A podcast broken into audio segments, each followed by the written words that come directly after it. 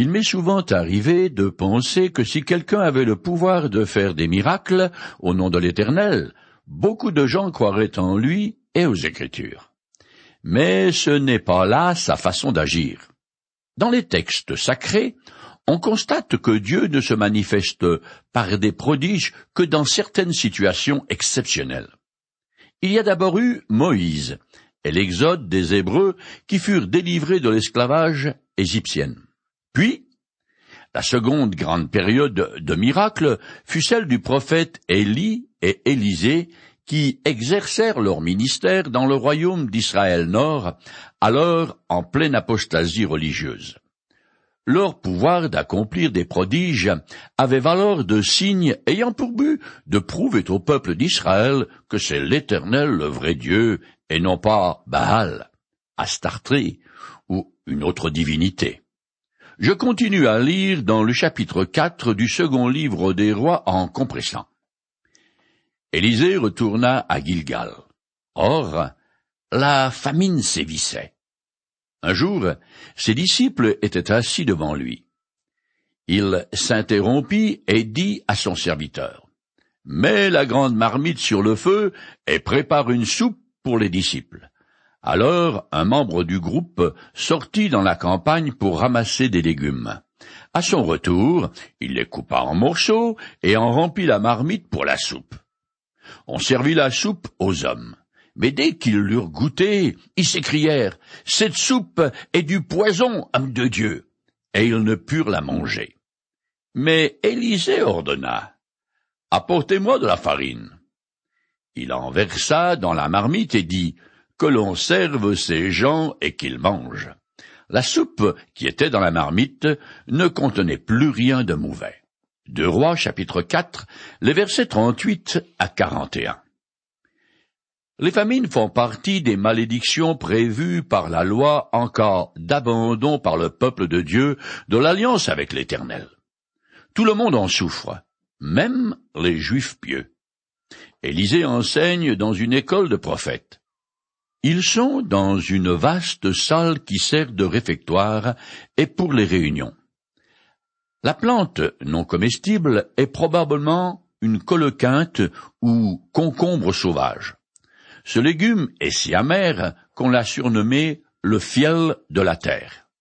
La farine n'a aucun pouvoir, mais elle symbolise la puissance adoucissante qui doit assainir le suc de la coloquinte.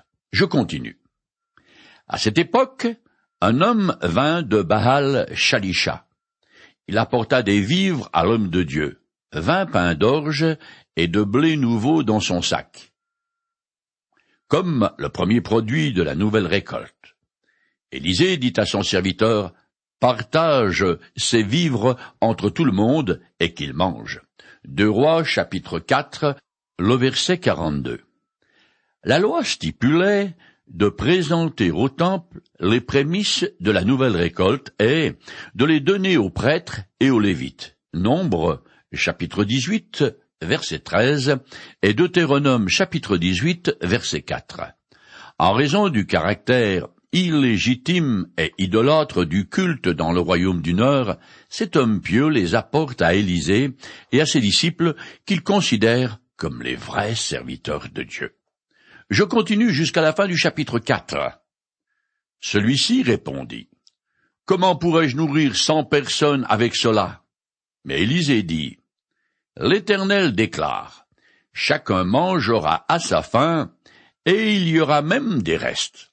Le serviteur distribua les pains à tout le monde. Ils mangèrent, et il y eut effectivement des restes, comme l'Éternel l'avait annoncé.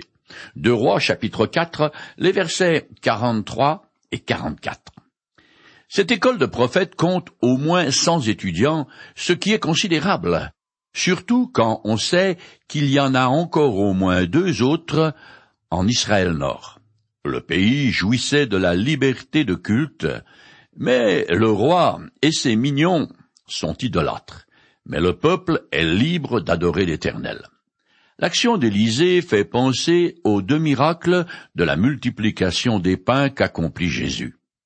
tous les prodiges réalisés par Élisée ont pour but de disqualifier l'idole Baal et de prouver que c'est l'éternel seul qui est Dieu. Nous voici arrivés au chapitre 5 qui relate probablement l'épisode le plus intéressant de la vie d'Élisée. On découvre que le prophète a un bon sens de l'humour, tout comme Élie, son prédécesseur. Ce passage ne manque pas de faire sourire même si le sujet concerne un homme malade et dans une situation sans issue. Je commence à lire. Naaman, le général en chef de l'armée du roi de Syrie, était un homme que son maître, le roi de Syrie, tenait en haute estime et auquel il accordait toute sa faveur, car, par lui, l'Éternel avait accordé la victoire aux Syriens. Hélas, ce valeureux guerrier était lépreux. Deux Rois chapitre 5 verset 1. Le texte ne précise pas quand cet incident a eu lieu, ni de quel adversaire ou de quel exploit il s'agit mais il semble qu'à cette époque, Israël est vassal de la Syrie. Les noms des rois ne sont pas mentionnés, mais il pourrait s'agir de Yoram et de Benadad. L'auteur du livre des rois attribue la victoire de la Syrie à l'Éternel parce que, dans sa souveraineté, c'est lui qui décide les destinées de toutes les nations, et pas seulement d'Israël.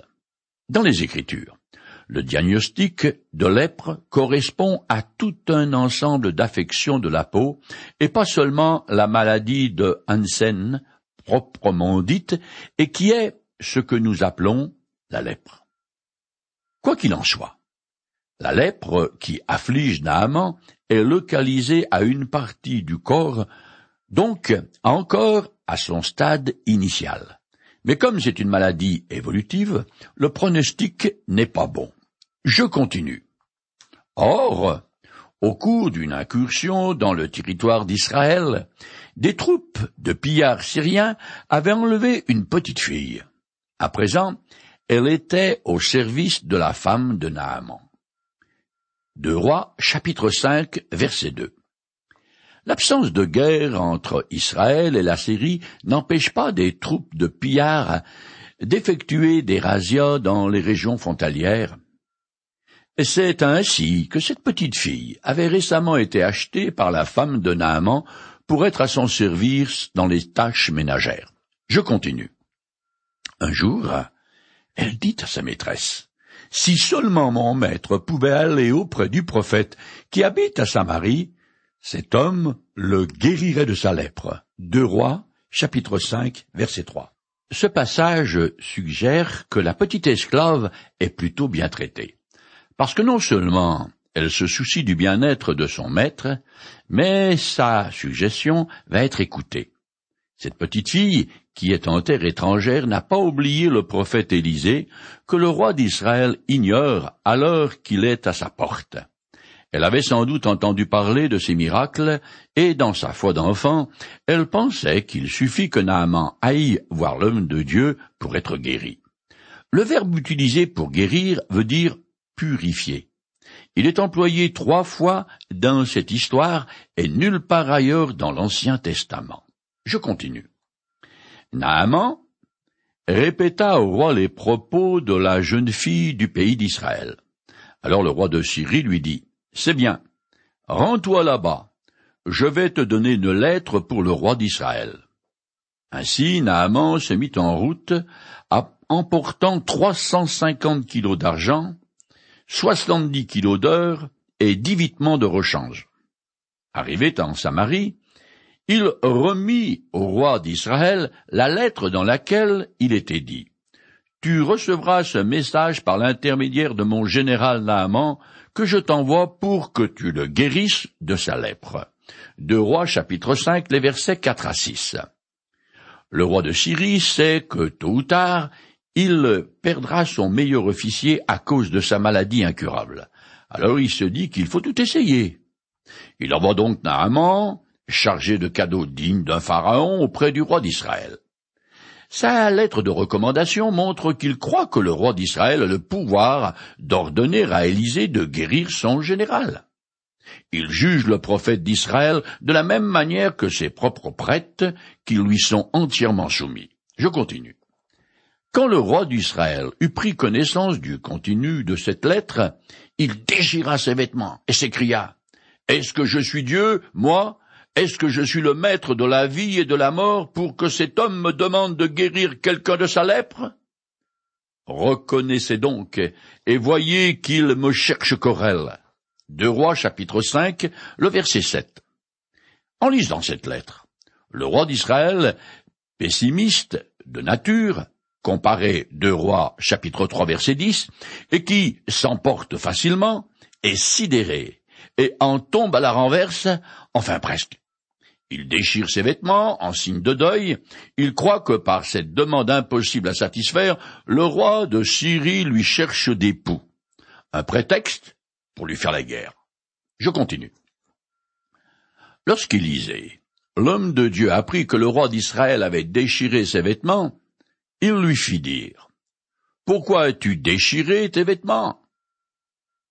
Que cet homme vienne donc me voir et il saura qu'il y a un prophète en Israël. Naaman vint donc avec ses chevaux et son char, et attendit devant la porte de la maison d'Élysée. Deux Rois chapitre 5 verset 8. Élisée sait tout ce qui se passe en Israël parce que les disciples des prophètes, ou Dieu, le lui révèle. Il envoie donc un messager au roi d'Israël et invite Naaman à venir le voir pour se faire guérir, afin que tous sachent qu'il se trouve un véritable prophète de l'Éternel en Israël. En deux temps, trois mouvements, le général et tous ses serviteurs, avec armes et bagages, or, argent et vêtements, sont sur le pas de la porte du prophète. Je continue. Éluisé lui fit dire par un envoyé, Va te laver sept fois dans le Jourdain, et tu seras complètement purifié.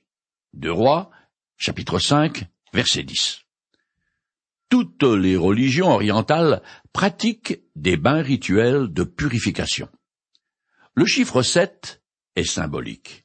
C'est le nombre juste, nécessaire et suffisant pour opérer la guérison. Cela dit, il est évident que l'eau du Jourdain n'a aucune propriété miraculeuse. C'est la foi et l'obéissance qui font que l'Éternel agit. Élisée ne se déplace pas, mais envoie son serviteur pour donner la prescription de la guérison. Le comportement du prophète a pour but d'amener Naaman à connaître l'Éternel, ce qui est bien plus important que d'être guéri.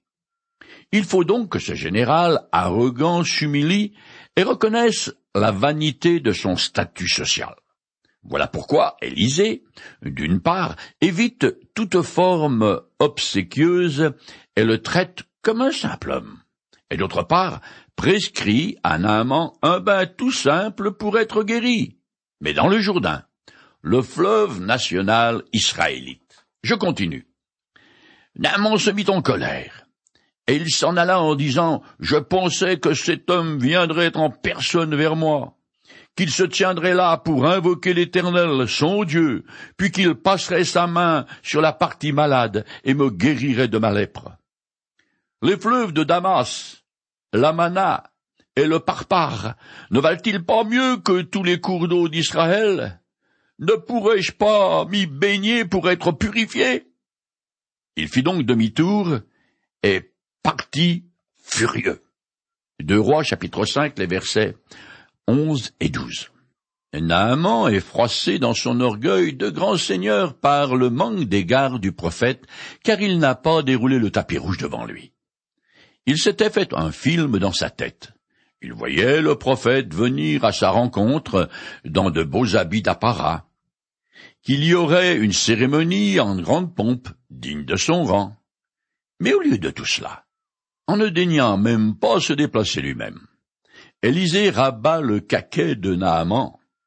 En plus, il est blessé dans son orgueil national, car sa patrie est outragée par cet hommage rendu au fleuve étranger qu'il considère inférieur à ceux de son pays, qui effectivement ont des eaux très pures. Le Jourdain sort limpide du lac de Galilée, mais il se trouble très rapidement à cause de son lit boueux. Je continue. Mais ses serviteurs s'approchèrent de lui pour lui dire, Maître, si ce prophète t'avait ordonné quelque chose de difficile, ne le ferais-tu pas? À plus forte raison devrais-tu faire ce qu'il t'a dit, s'il ne te demande que de te laver dans l'eau pour être purifié. Alors Naaman descendit dans le Jourdain, et s'y trempa sept fois, comme l'homme de Dieu le lui avait ordonné, et sa chair redevint nette comme celle d'un jeune enfant. Il était complètement purifié. De Rois chapitre 5, les versets 13 et 14. Les serviteurs de Naaman ont parfaitement bien rempli leur rôle. Ils ont évalué la situation en toute objectivité et ont donné le bon conseil à leur maître. Se sentant tout penaud, Naaman a obtempéré. Il s'est trompé une fois, deux fois, trois fois, et a dû se dire Tout ça est absurde, car rien n'a changé. Ses serviteurs, sur la berge, l'encouragent à aller jusqu'au bout. La prescription est de se tremper sept fois dans le Jourdain, pas cinq ou six.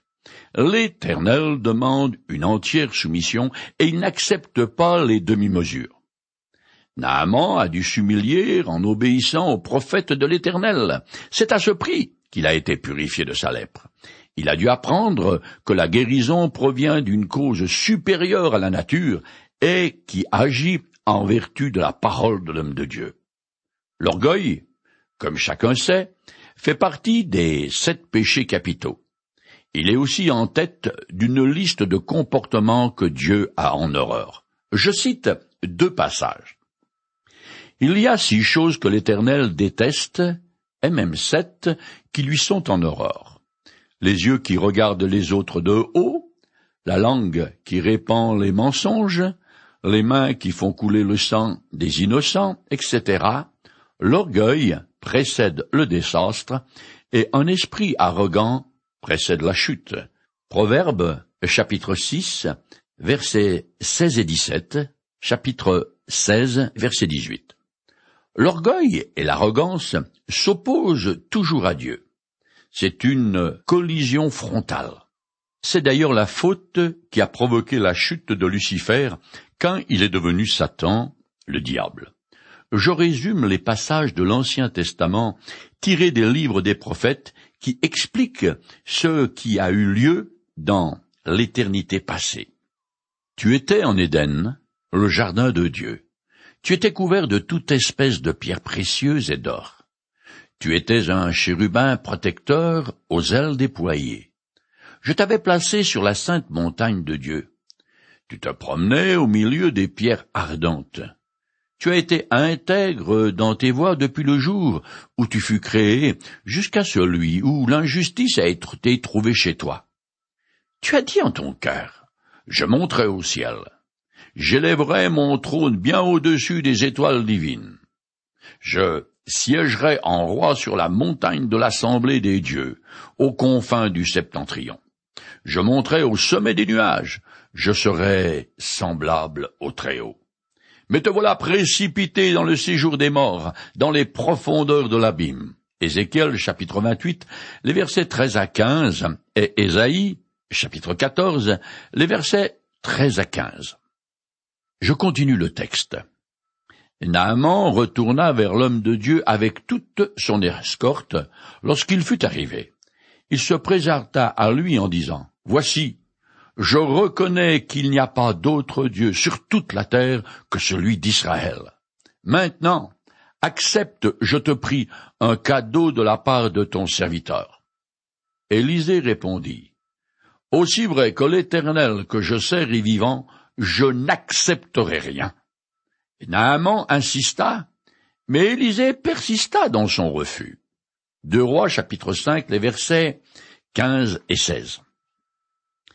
Naaman a été fortement secoué par ce qui vient de lui arriver. Il semble également guéri de son orgueil. Alors, soumis, il reconnaît que l'Éternel est le seul vrai Dieu. L'ironie de la situation est que c'est un étranger païen qui confirme le message des prophètes, tandis qu'Israël, le peuple de Dieu, a sombré dans l'idolâtrie.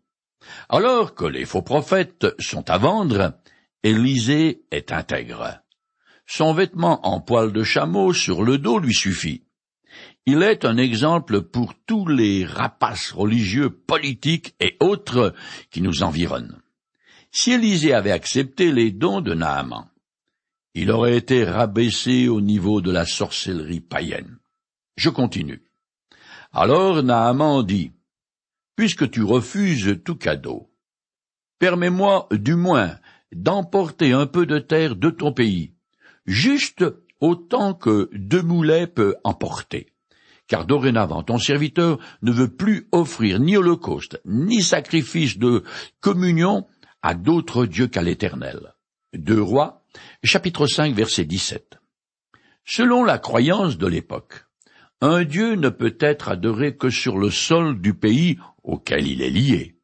Comme Naaman a résolu de n'adorer que l'Éternel, il veut emporter de la terre d'Israël pour constituer un lieu de culte pour le Dieu d'Israël. Certes, la théologie de Naaman est à revoir, mais il a quand même une foi véritable. Je continue. Seulement que l'Éternel veuille me pardonner la chose suivante. Quand mon souverain se rend dans le temple de Dieu, Rimon, pour s'y prosterner, je dois me prosterner en même temps que lui, car il s'appuie sur mon bras. Que l'Éternel pardonne donc ce geste à ton serviteur. Élisée lui dit, Va en paix. Et Naaman le quitta. Deux Rois chapitre 5, les versets 18 et 19.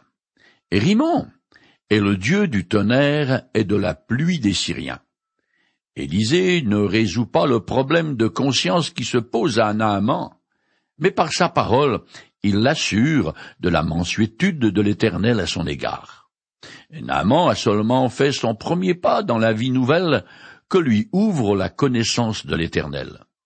Il ne se sent pas encore la force de confesser la vanité de l'idolâtrie et de sacrifier sa position en professant la foi au seul vrai Dieu. Moi je trouve extraordinaire l'immense tolérance de Dieu envers nous. Je continue jusqu'à la fin du chapitre 5 en compressant la suite de cette histoire qui devient déplorable, pathétique et tragique. Le serviteur d'Élysée se mit à courir après Naaman et lui dit, Mon maître m'envoie te dire, à l'instant, deux jeunes disciples des prophètes viennent d'arriver chez moi. Peux-tu me donner pour eux trente kilos d'argent, je te prie, et deux vêtements de rechange? Naaman lui dit, Fais-moi le plaisir d'accepter soixante-dix kilos d'argent. Il lui remit aussi deux vêtements d'apparat. Quand il fut arrivé à la colline située près de l'entrée de la ville, Géasi déposa les objets chez lui, puis alla se présenter à son maître. Élisée lui demanda. D'où viens-tu, Géasi? Il répondit. Ton serviteur n'est allé nulle part.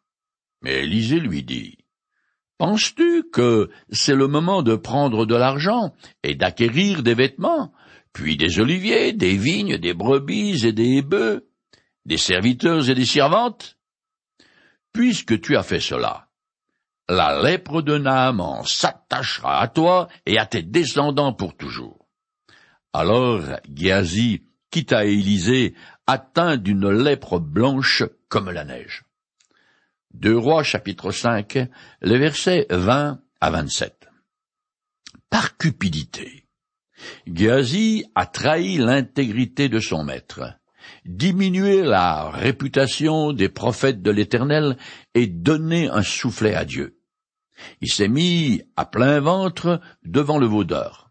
Il a vendu son âme pour du fric et quelques fripes.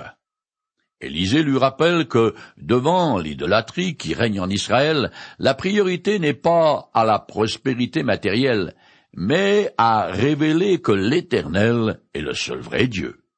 C'est le message qu'avait reçu Naaman, qui, de païen idolâtre, est devenu un adorateur du Seigneur du ciel et de la terre. Mais par convoitise et un acte cupide, Géasi a entaché la pureté du message du prophète de l'Éternel. Les richesses sont une source de malédiction, et peu de gens échappent à leur emprise. L'apôtre Paul écrit L'amour de l'argent est racine de toutes sortes de maux. Pour s'y être abonné, certains se sont égarés loin de la foi et se sont infligés beaucoup de tourments. Timothée, chapitre 6, verset 10. Pour le restant de ses jours, Géasi sera dans sa chair le porteur du message que la convoitise est la lèpre de l'âme.